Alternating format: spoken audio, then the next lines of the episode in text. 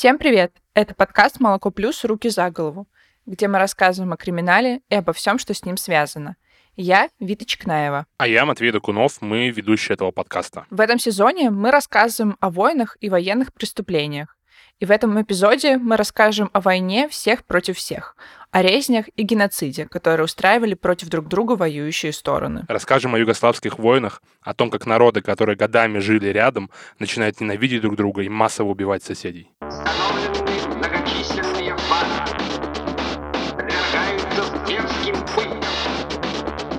Правосудие осуществляется международным военным трибуналом.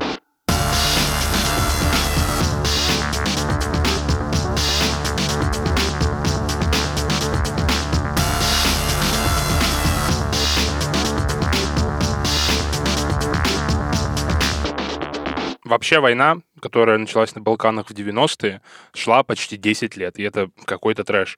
Воевали сербы со словенцами, воевали сербы с хорватами, хорваты с сербами и боснийцами, боснийские сербы с хорватами, косовские албанцы с сербами, еще там были силы ООН и НАТО. И то, кажется, я кого-то мог забыть. Ну да, скорее всего, ты кого-то забыл, потому что там было очень много войн всех против всех. И все это на самом деле несколько разных войн на территории бывшей Югославии. И начались они после того, как э, стала разваливаться Югославия. Все эти войны были очень кровавыми, с большим количеством жертв среди мирных людей и даже концлагерями, блокадами и использованием бомб с объединенным ураном. И вот почти все то, через что человечество уже прошло в 20 веке, решили под конец столетия закрепить на Балканах. И о том, что это за страна была такая вообще Югославия, и о том, почему она вдруг распалась, нам рассказала специалистка истории Европы нового и новейшего времени, истории Восточной Европы и национализма Мария Фалина. После окончания Первой мировой войны на Балканах образовалась королевство Югославия, которое более-менее занимало территорию Югославии, которая вот в начале 90-х распалась, то это было совсем другое государство. Это было королевство, оно было а, многонациональное, многорелигиозное, но а, в административном плане довольно централизованное. Это государство с рядом своих сложностей политических и а, противостояния а, разных национальных элит не выдержал напора во время Второй мировой войны, и когда нацистская Германия на них напала, государство очень быстро распалось. И во время Второй мировой войны на территории Югославии параллельно была, с одной стороны, война против а, оккупации. Э, территории были оккупированы не только нацистской Германией, но и фашистской Италией и Болгарией. То есть была, с одной стороны, освободительная война, и начиная где-то с 43 -го года идет довольно активная гражданская война внутри Югославии между разными местными силами, которые между собой решают, вот война закончится, оккупантов мы выгоним, а дальше-то какое государство будем строить? И вот в результате вот этой внутренней гражданской войны победили коммунисты-партизаны под руководством Тита, и была основана Социалистическая Федеративная Республика Югославия. Эта республика во многом себя как бы самоорганизовала, как бы наоборот, отталкиваясь от того, что не сработало в 20-30-е годы. Это была республика, а не королевство. Она была действительно федеративная, то есть это было не а, унифицированное централизованное государство, и она была социалистическая. Югославия под руководством Тита до 80-го года была очень важным региональным и глобальным игроком во всем социалистическом мире. Тита, а, поскольку хотел быть не просто национальным лидером, но еще и региональным лидером, а, довольно быстро поссорился со Сталином, и Тита возглавил вместе с а, Насаром в Египте такой третий путь. Мы и не с Советским Союзом и не с капиталистической Америкой, а у нас вот такой свой путь социалистических стран, но свой. И Югославия из всех европейских соцстран была наиболее открыта э, Западной Европе и западному миру и Америке и в плане экономического сотрудничества, и в плане границ. То есть люди могли спокойно, довольно много ездить, путешествовать. В Югославию можно было тоже ездить, путешествовать. То есть это не за железным занавесом. И все более-менее это нормально работает, намного лучше, чем другие соцстраны, где-то до начала 80-х. А в начале 80-х годов идет общий экономический спад, который связан с изменениями цен на нефть и разными другими делами. Идет экономический спад в Югославии в том числе, который, в частности, выражается в страшнейшей гиперинфляции. В какой-то момент они были вынуждены печатать банкноты в 2 миллиона динар. Такой был уровень инфляции. Как только социально-экономическая ситуация ухудшается, все разнообразные скрытые конфликты, которые до этого э, были спрятаны, вылезают наружу. И вот где-то с, ну, где-то с середины 80-х, наверное, да, уже прям открыто идут конфликты, еще не совсем массовые вооруженные столкновения, но вот уже понятно, что все это более-менее трещит по швам. Тита несмотря на то, что так балансирует между Советским Союзом и странами Варшавского договора и НАТО, при этом э, и Югославия вроде как открыта миру, это совсем не демократическое государство, это диктатура, там есть свои репрессии, мини-версия э, ГУЛАГа на э, острове Каменном в Адриатическом море, где тюрьма. Там, в общем, тоже не, не, не очень сладко. И в, после того, как Тита умер в 80-м году, на его место пришла система коллективного руководства. И вот в этот момент стало понятно, что всякие националистические течения, которые до этого Тита мог жесткой рукой пресекать, больше пресечь не получится а националистические течения а, и поползновения тоже не на пустом месте вдруг образовались в 80-м году. Они довольно долго произрастают, частично еще из 20-30-х годов, еще до Второй мировой войны. То есть там тоже очень длит такая долгая история, там такой слоеный пирог. С одной стороны, противостояние хорватов и сербов. Хорваты, которые весь 20 век хотят независимое государство.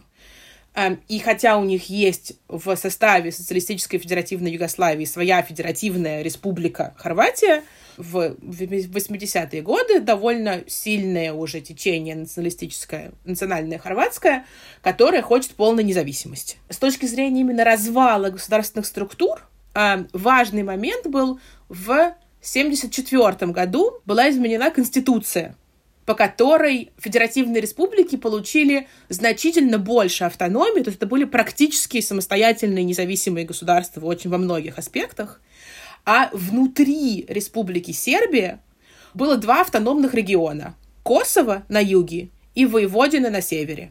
А, там было очень этнически смешанное население. На юге много косовских албанцев, на севере много венгров. А, и по Конституции 1974 года а, эти два э, региона получили довольно значительную автономию, но не получили статус самостоятельных республик. И вот когда после смерти Тита в 80-м году на смену ему приходит система коллективного управления, правило было, что каждая республика посылает двух представителей в этот коллективный орган управления а автономные регионы одного представителя посылают. Но они получают все равно политическое представительство вот в этой системе коллективного управления. Хотя, конечно, до свободных выборов там еще было далеко и далеко. Мы все еще говорим про несвободное, недемократическое государство. И в продолжении 80-х годов разные э, национальные э, движения то тише, то громче выступают и требуют автономии, независимости, чтобы их не ущемляли сербы, которые действительно их ущемляют разными способами. И э, требования были разные. Хорваты хотели скорее экономической независимости. И еще в 70-м году была так называемая хорватская весна, когда почти 30 тысяч студентов выходили на большие митинги, демонстрации, оккупировали университет в Загребе. Их всех довольно жестоко подавили, э, зачинщиков посадили. В общем, было как-то там совсем неприятно. И вот с тех пор э, хорваты прям совсем не хотели быть в составе федеративной Югославии, потому что ну, да, обоснованно считали, что э, сербы заправляют всем, э, в частности, в, э, всяки, в силовых структурах и в армии э, был перекос в сторону сербского руководства. Э, то есть они хотели, например, экономической независимости, хотели, чтобы налоги, и Хорватия была довольно развитый регион с точки зрения экономики и промышленности, чтобы за их хорватские деньги не субсидировали какие-то другие отсталые регионы. Хотели, чтобы деньги оставались у них. А, то есть помимо какой-то политической независимости, там был большой экономический компонент. А э, косовские албанцы, например, вот тоже в все 80-е годы выступают, очень долго выступают, очень мирно.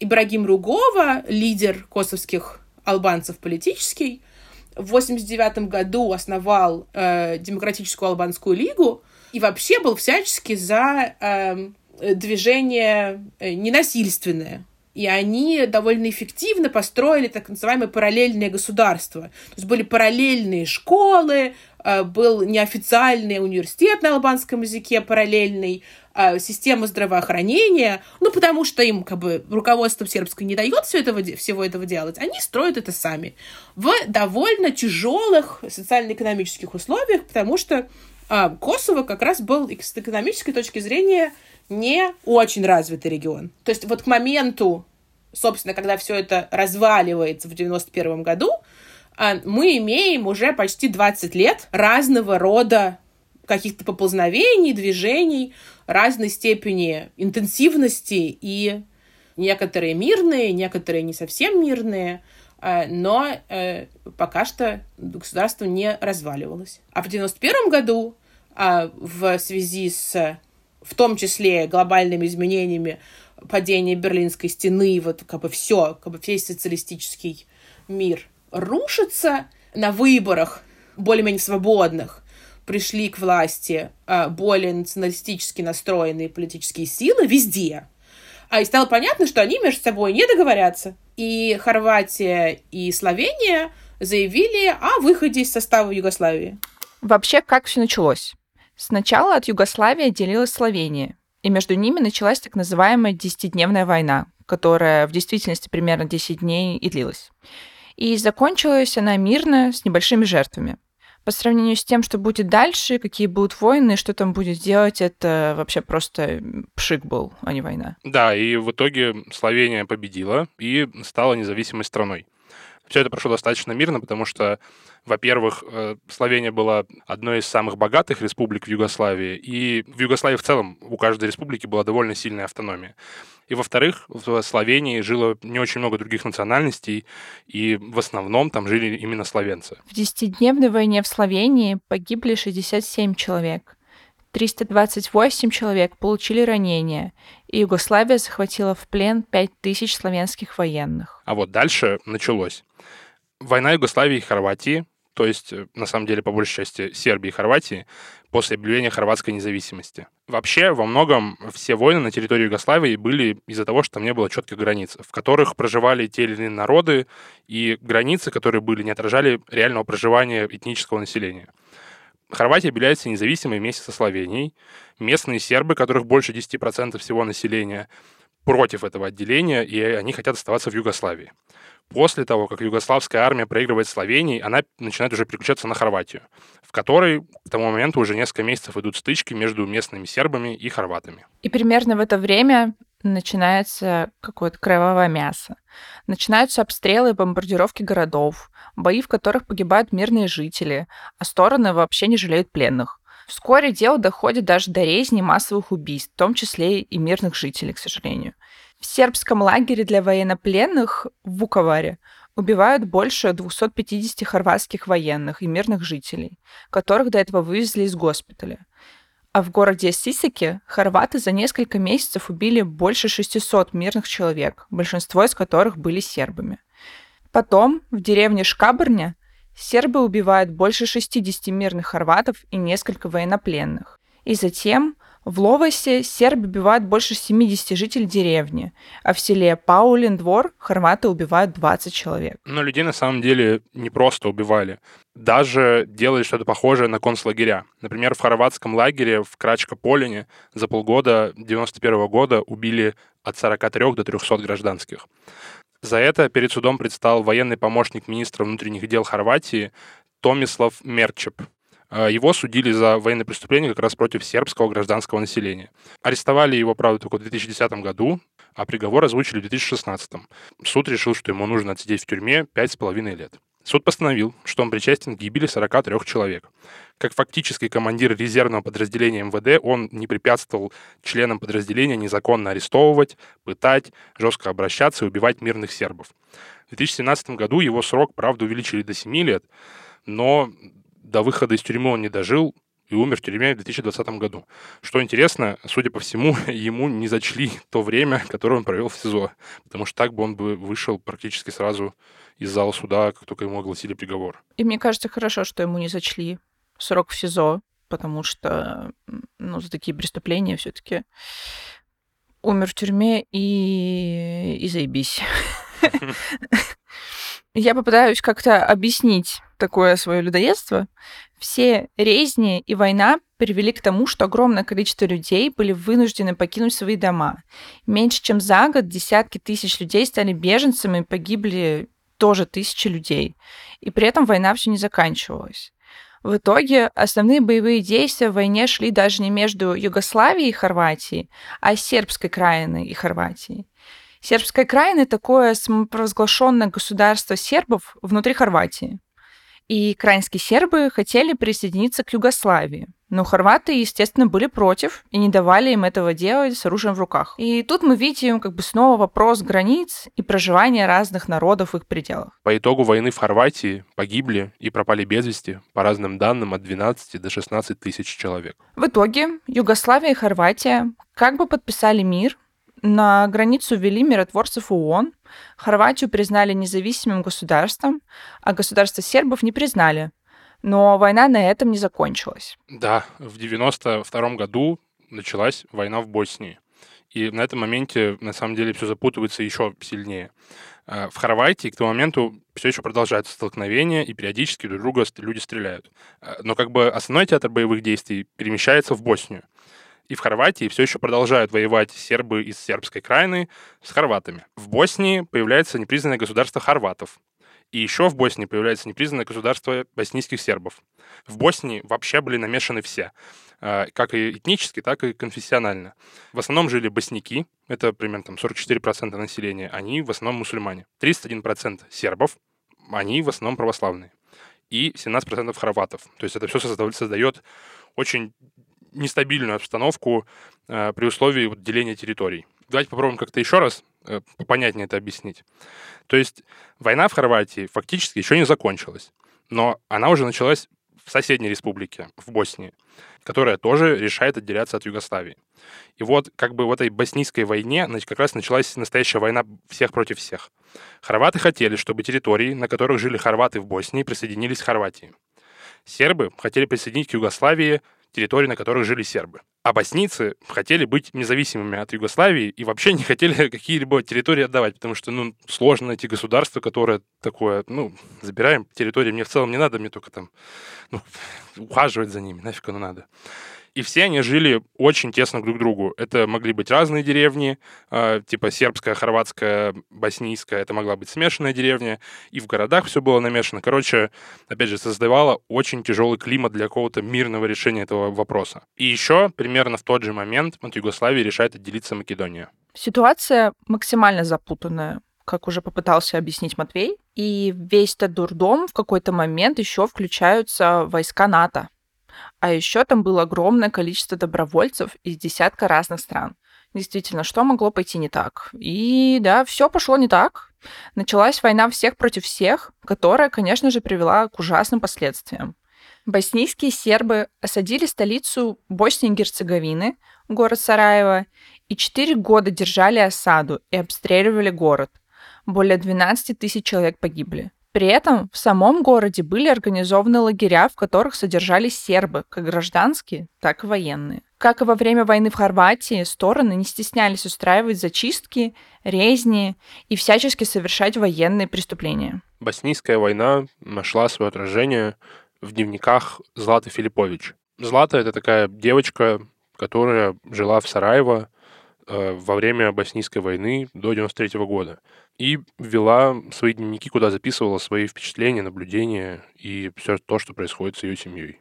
И сейчас мы зачитаем отрывки из этого дневника. Воскресенье, 6 октября 1991 года. Я смотрю топ-20 на MTV.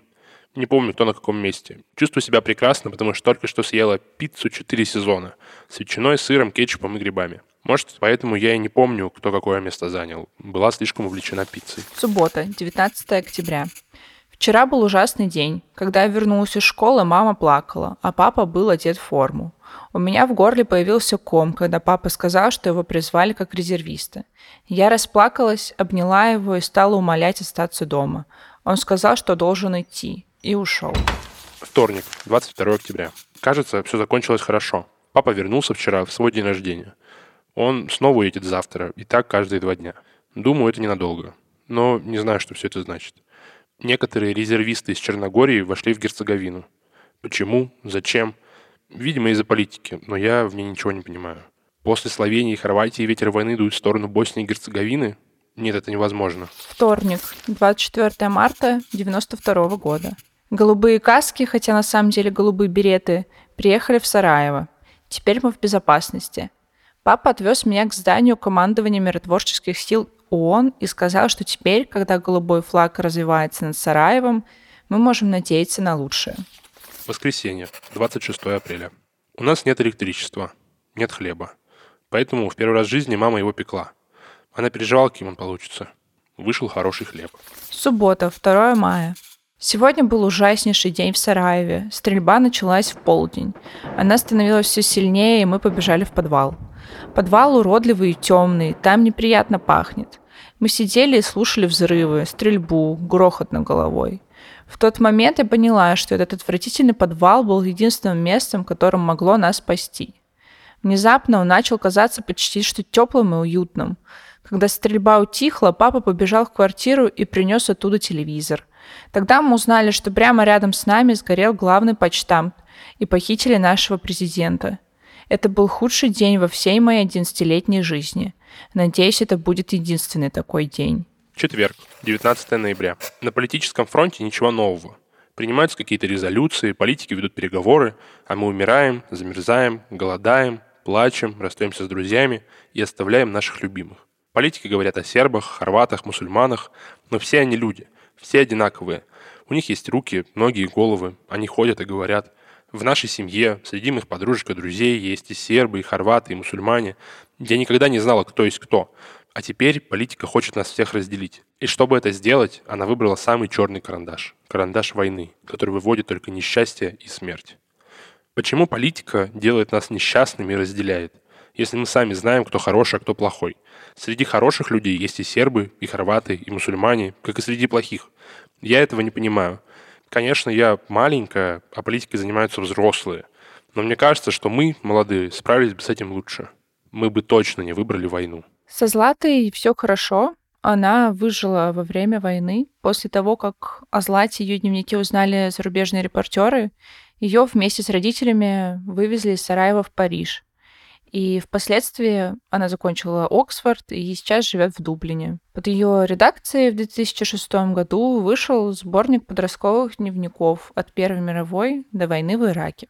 Если говорить о военных преступлениях во время Боснийской войны, то можно вспомнить, как весной 92 года в селе Сиековац хорватские военные сожгли православную церковь, ограбили местных, изнасиловали несколько женщин и убили 46 мирных человек. Тут, конечно, есть светлая сторона, если так можно выразиться, скорее, не знаю, восторжествовавшее правосудие, но в 2014 суд Боснии и Герцеговины приговорил хорватского солдата за убийство гражданских лиц в Сиековаце. Хорваты и боснийцы устраивали лагеря для сербов, отказывались пропускать гуманитарные конвои, а сербы грабили местных, выгоняли их из домов, также отправляли их в лагеря, а женщин насиловали.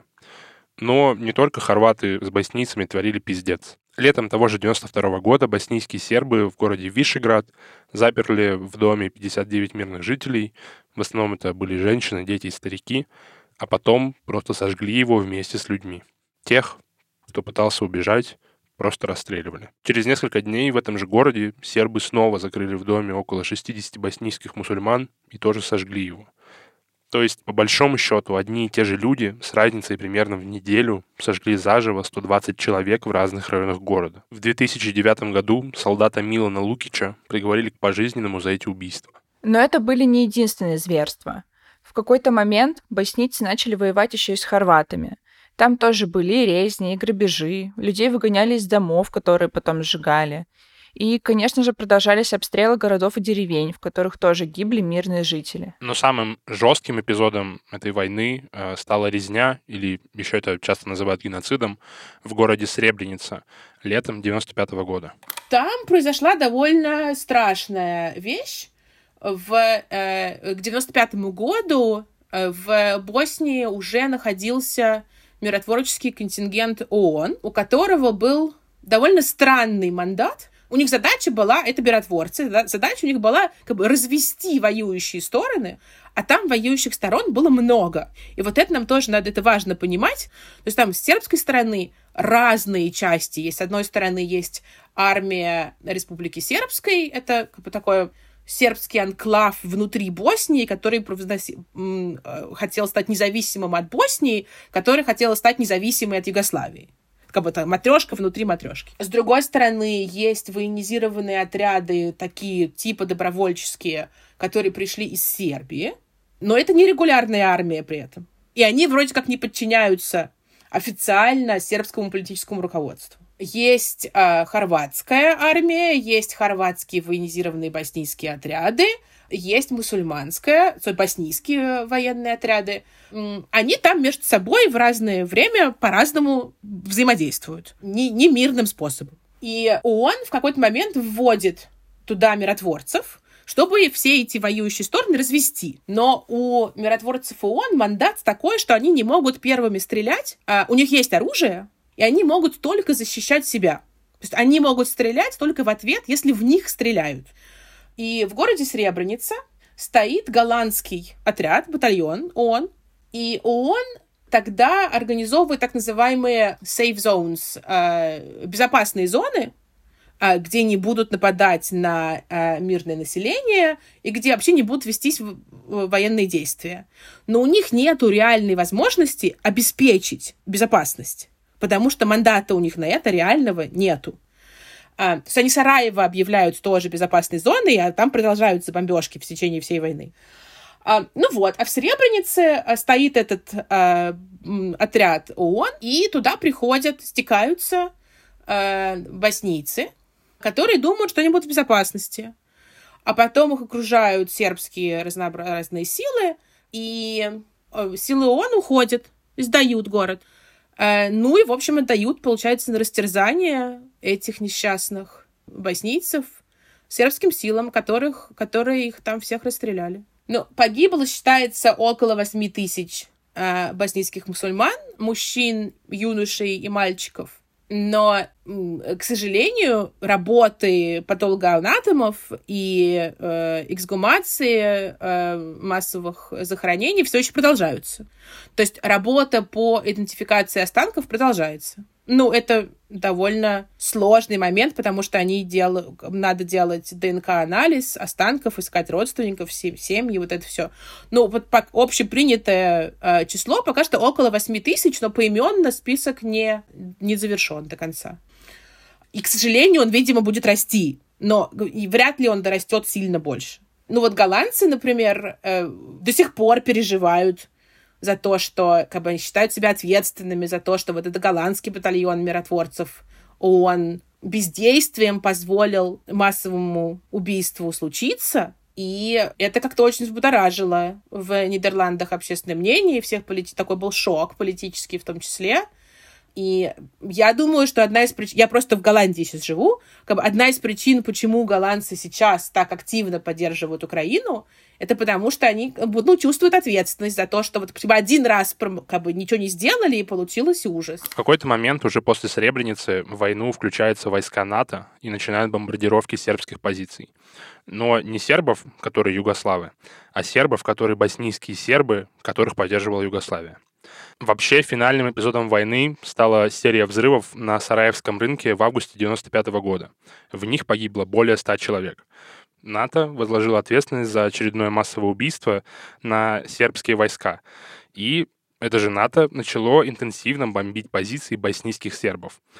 И в итоге те согласились на переговоры. Во время войны в Боснии погибли примерно 35 тысяч боснийских солдат, больше пяти с половиной тысяч хорватских и больше 20 тысяч сербских. Среди мирного населения погибли 33 тысячи босняков, 2 тысячи хорват и больше 4 тысяч мирных сербов. На этом боснийская война закончилась. Война закончилась, но, к сожалению, ненадолго.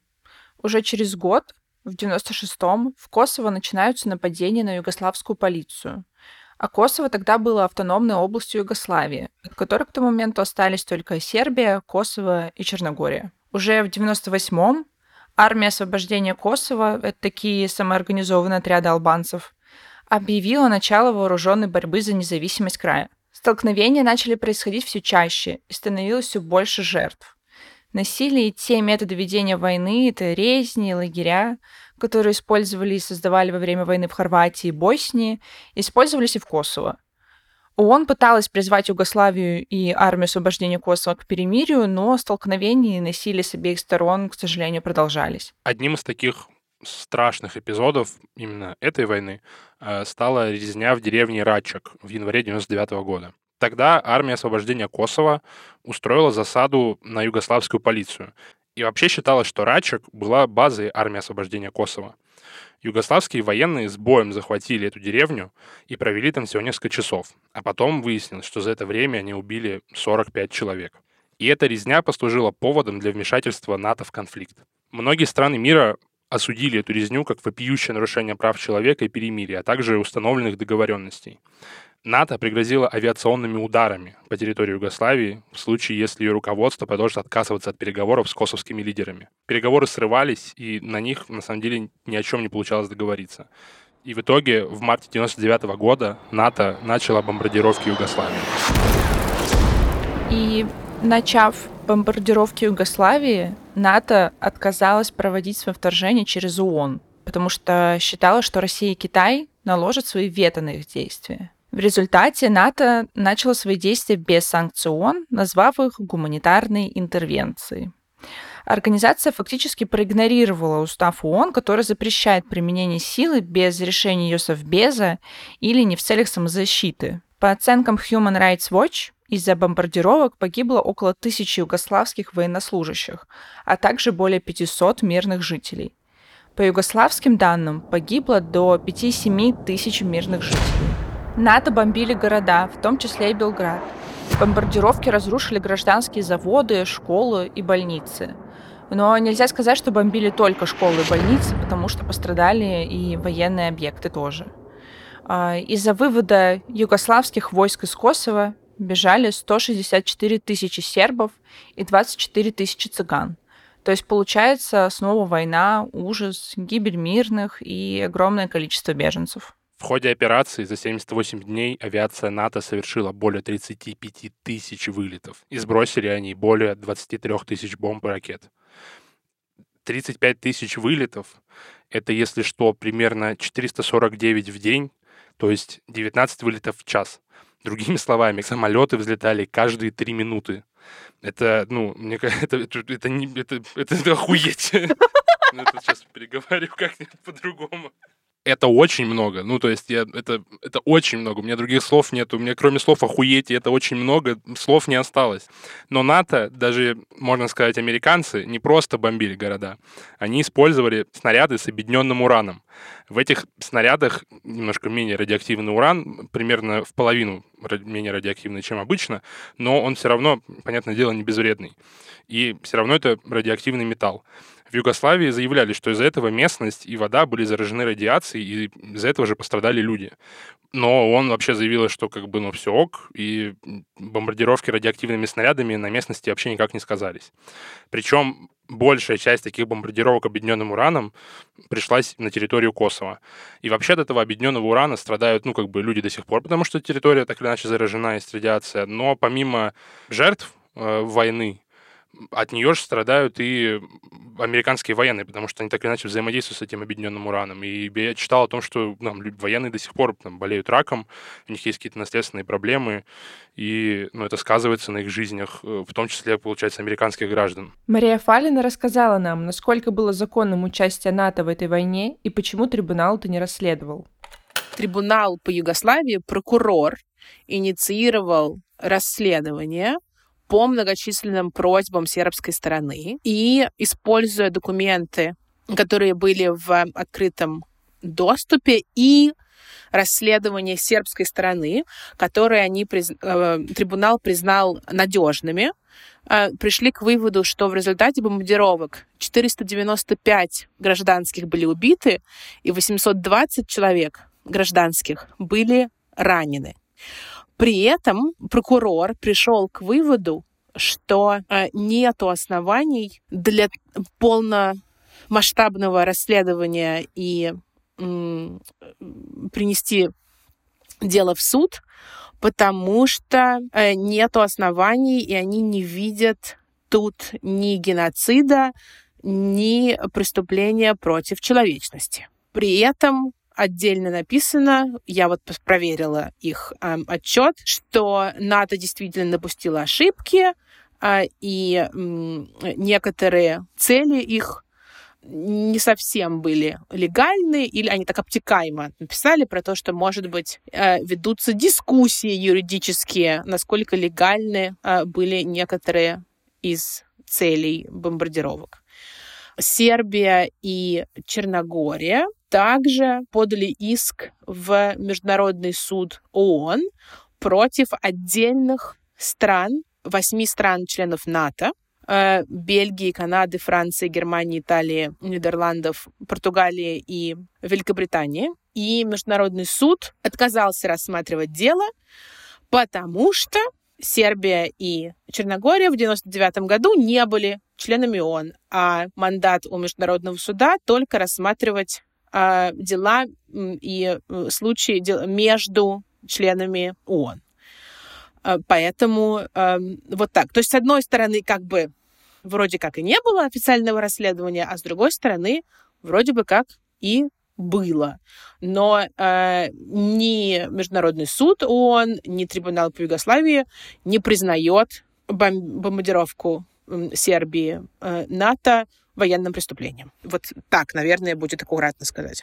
По бомбардировкам также провели расследование. Но по его итогу трибунал по бывшей Югославии не признал, что НАТО совершало бомбардировки гражданских объектов как-то злонамеренно или целенаправленно, или что в этот момент нарушали международное гуманитарное право. По итогу расследования заявили, что бомбардировки НАТО не привели и вообще не могли привести к экологической катастрофе. Однако при этом все-таки отметили, что в некоторых местах произошло какое-то загрязнение окружающей среды, но их масштаб показался не таким большим, чтобы он давал возможность оценивать их как именно экологическую катастрофу. А использование боеприпасов с объединенным ураном не признали нарушением международного права. При этом бомбардировки продолжались до тех пор, пока Югославия не согласилась на условия, по которым из Косово выводили все вооруженные силы Югославии и создавали миссию ООН по делам временной администрации в Косове. И на этом война как бы закончилась, но по факту конфликт заморозили, и Косово отделилось от Сербии только спустя 10 лет, в 2008 году.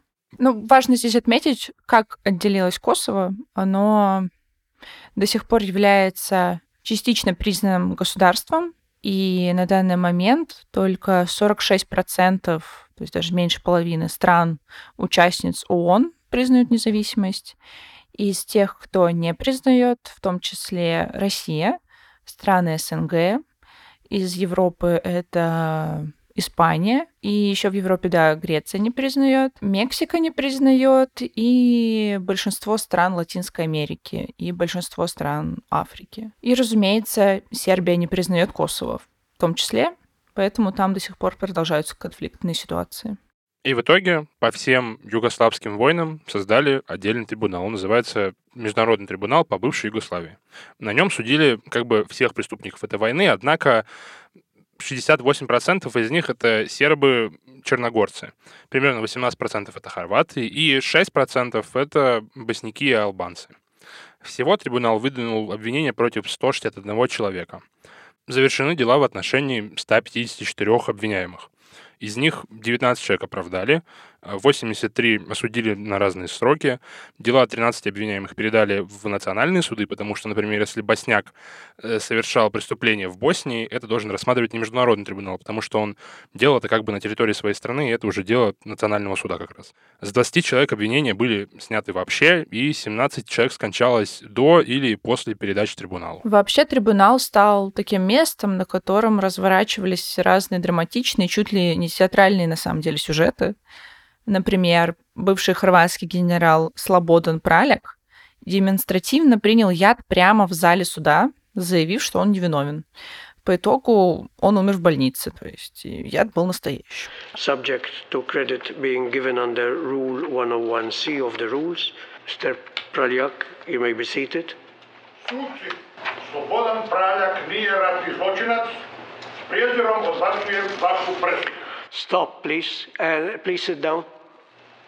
You, you, Problem here. Let's, let's show. Monsieur le Président, il, il- il vient. No- notre, notre client dit qu'il a, qu'il a bu un poison ce matin. yeah, okay. Um, uh, А президент Сербии Слободан Милошевич в 2006 году скончался от сердечного приступа в тюрьме Гаагского трибунала, и его тело просто закрыли. В 2015 году в Гааге создали специальный суд для расследования военных преступлений в Косово после доклада Совета Европы 2010 года, в котором описаны предполагаемые зверства сил армии освобождения Косово. И первый судебный процесс в рамках вот этого специального трибунала для расследования военных преступлений, которые совершили в 98-99 годах, э, стартовал осенью 21 то есть совсем недавно. На нем бывшего командира армии освобождения Косово приговорили к 26 годам за пытки военнопленных. А еще примерно в это же время суд приговорил к тюремному заключению двоих ветеранов той же армии освобождения Косово за то, что они запугивали свидетелей. Хотя обвинений в военных преступлениях им так и не предъявили. А в марте 2005 года трибунал обвинил бывшего премьер-министра Косово Рамуша Харадина в расправах над албанцами, в которых боевики подозревали в сотрудничестве с сербскими войсками, а также в руководстве этническими чистками, которые были направлены против сербов и цыган. Приговор вынесли через три года. Его оправдали по всем 37 пунктам. Этот трибунал по Югославии просуществовал 24 года, с 1993 до 2017, когда последних обвиняемых приговорили к срокам. И как раз одним из этих последних обвиняемых стал сербский генерал Радко Младич, который руководил сербами в хорватской и боснийских войнах. Поймали его только в 2011 году. По итогу его признали виновным в геноциде, военных преступлениях и преступлениях против человечности. Тех, кто скрывал Младича, тоже судили, но освободили от уголовной ответственности за истечением срока давности уголовного преследования. В общем, им повезло, потому что они его довольно долго скрывали. Младича обвинили в блокаде Сараева, захвате заложников, геноциде в Сребренице. Трибунал приговорил его к пожизненному заключению, но Радко Младич, несмотря на все эти обвинения и несмотря на то, что его признали виновным, приговорили к пожизненному, его до сих пор считают героем сербские националисты и считают его защитником сербского народа на самом деле. Но трибунал это, конечно, не единственное последствие югославских войн, были еще и другие. И мы попросили рассказать об этом Марию Фалину. Ну, смотрите, во-первых, у нас э, просто другие страны появились на карте мира. У нас была Югославия, а теперь у нас Словения, Хорватия, Сербия, Черногория, Босния, Македония и Косово, которая в 2008 году э, провозгласила независимость. Как оценивать с точки зрения, как это повлияло на людей, которые в этом всем живут? Был огромный поток беженцев в первой половине 90-х годов и в Европу, и в Северную Америку, в Штаты и в Канаду. Вот, кстати, интересно, в начале марта 2002 года, видя поток беженцев из Украины в Европу, Евросоюз запустил так называемую систему э, временной защиты. Это механизм новый, он, он раньше никогда не использовался, э, вообще никогда, по которому э, люди, которые бежат, э, бегут из, э, из Украины, получают э, в ускоренном порядке статус беженца в странах Евросоюза. То, что механизм существовал, и его можно было быстро, вот буквально за неделю включить, это результат того, что была огромная волна беженцев в Югославии в 90-е годы. После этого создали механизм на всякий случай. Как вот что делать, если вдруг? И тут, конечно, интересно, что на сирийских беженцев его не включили. То есть тоже как бы это последствия войны в Югославии, но в некотором смысле, да, как бы у нас появился механизм, которого бы не было, если бы войны в Югославии не было. Это, это регион, который я очень люблю, э, и там, э, конечно, все эти многочисленные военные конфликты нанесли значительный урон. Как бы нельзя сделать вид, что там не было войны. И многие раны вот на сегодняшний момент уже затянулись но э, социально-экономическая и финансовая нестабильность, которая там продолжается, она чувствуется до сих пор. И вот от этого никуда не уйти. То есть это, это регион, который, ну, которому очень долго, очень сильно не везет. То есть там нет каких-то причин, чтобы э, там было плохо. Но там не везде сейчас плохо, конечно, но в э, некоторых э, местах там, ну вот, нехорошо. Ну и нужно подвести, наверное, какой-то итог югославским войнам. Какие у тебя впечатления, Вита? от этих, э, от этих боин. После всего, что мы обсудили, мне кажется, что это суперсложный конфликт, у которого почти нереально найти каких-то виновных. Конечно, виновных судили, каких-то конкретных людей находили, но в целом как-то с моральной точки зрения, с этической, вот мне сложно прям определиться, что же все-таки произошло. И также мне сложно осознать, насколько это было масштабное Эм, масштабное действие, масштабный конфликт, потому что там так много главных героев, так, так много разных национальностей, которые упоминаются в этом конфликте, и все они убивают друг друга. Э, в голове это сложно все разложить по полочкам и как-то структурировать. Понимаю тебя прекрасно. Э, слишком запутанный эпизод, Надеюсь, э, слушателям мы все понятно изъяснили, но в голове не то, что не осталось каши, но нужно еще, конечно, чтобы это уложилось. Мне поражает то, насколько вообще в целом оказался важен национальный вопрос во всей этой истории, потому что, ну вот вы, граждане одной страны, состоящие там из разных национальных республик, в какой-то момент решаете, что на самом деле самые заядлые враги — это ваши соседи, и те люди, с которыми как бы у вас э, была какая-то общая культура, в которой вы варились. Э, по-любому среди многих э, жителей Югославии были смешанные семьи, где там типа серб и боснийка, например, или любые другие комбинации. И вот в какой-то момент люди такие, да, к черту все, будем сжигать своих же бывших сограждан, возможно, родственников в домах, просто потому что, потому что наша национальность важнее, чем какие-то наши отношения. Потому что, ну, у меня в целом было бы меньше вопросов, наверное, если бы э, какие-то граждане отдельной страны решили сжечь другой, других граждан отдельной страны в доме. Да, вопросы бы остались, это не очень хороший мув, но здесь, когда у вас есть, опять же, какая-то общая культура, общее прошлое, просто вот перечеркивать это все такими ужасными действиями, мне кажется, ужасно плохим чем-то. Еще мне кажется здесь важным снова подчеркнуть, что это был такой первый массовый ужасный конфликт после Второй мировой войны именно в Европе, потому что до этого вот мы рассказывали про геноцид в Руанде, и он был далеко и не так ощущался европейцами, которые все еще считают ну, все-таки у нас европоцентризм, все дела. Мировое сообщество не так сильно это отреагировало, и это был ужасный геноцид, намного более ужасный, чем в Югославии. Но, тем не менее, в этот раз, говоря про Югославию, тоже больше внимания к этому привлекалось, больше осуждения чувствовалось, и сейчас чувствуется. И трибуналы были, и по Руанде тоже были, конечно же.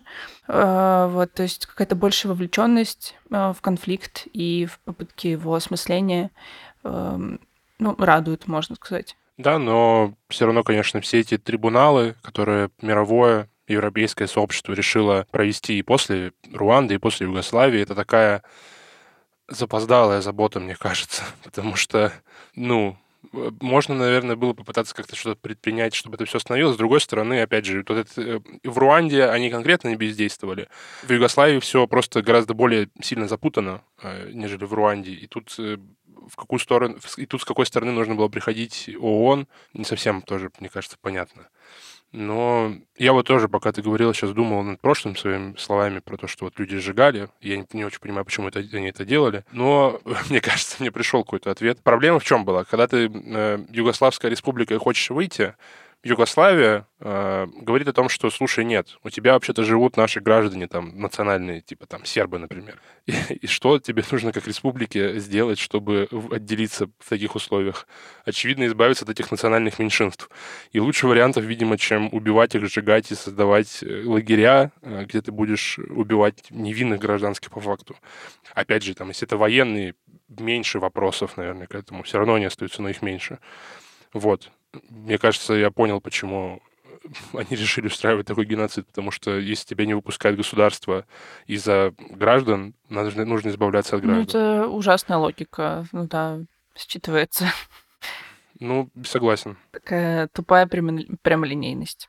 Если выделять какой-то самый ужасный момент во всем этом конфликте, то я бы назвала резню в Сребренице, потому что там всего за несколько дней, меньше, чем за неделю, убили более 8 тысяч мужчин, в основном мужчин. А Это взрослые мужчины, которые могли потенциально пойти в армию и воевать.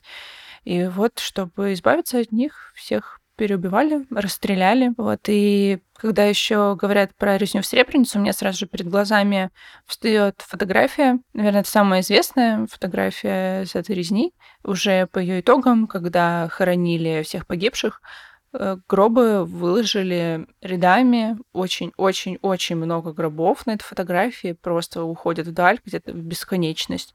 И вокруг родственники погибших, все плачут, все в ужасном горе.